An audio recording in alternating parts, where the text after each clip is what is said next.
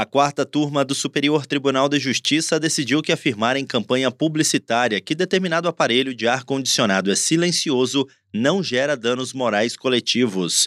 No caso analisado, o Ministério Público Federal moveu ação civil pública alegando que a campanha violou direitos difusos do consumidor, o qual teria sido induzido em erro ao acreditar que o aparelho não faria nenhum barulho. O juízo de primeiro grau e o Tribunal Regional Federal da Terceira Região concluíram que os consumidores teriam sido iludidos ao ser atribuída uma característica inexistente ao aparelho anunciado. No STJ, a empresa argumentou que a campanha publicitária foi divulgada antes da vigência do Código de Defesa do Consumidor, razão pela qual não poderia haver aplicação retroativa de suas regras nem de seus conceitos jurídicos, como o de propaganda enganosa.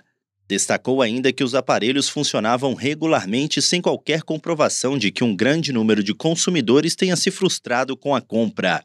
O colegiado da quarta turma deu provimento ao recurso especial para considerar improcedente a ação ajuizada pelo MPF.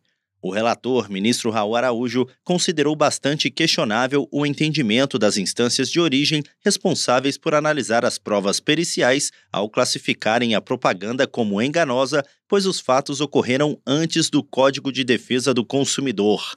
Para ele, a condenação por dano moral coletivo só é justificável em casos graves e intoleráveis que representem lesão a valores fundamentais da sociedade do Superior Tribunal de Justiça, Tiago Gomide.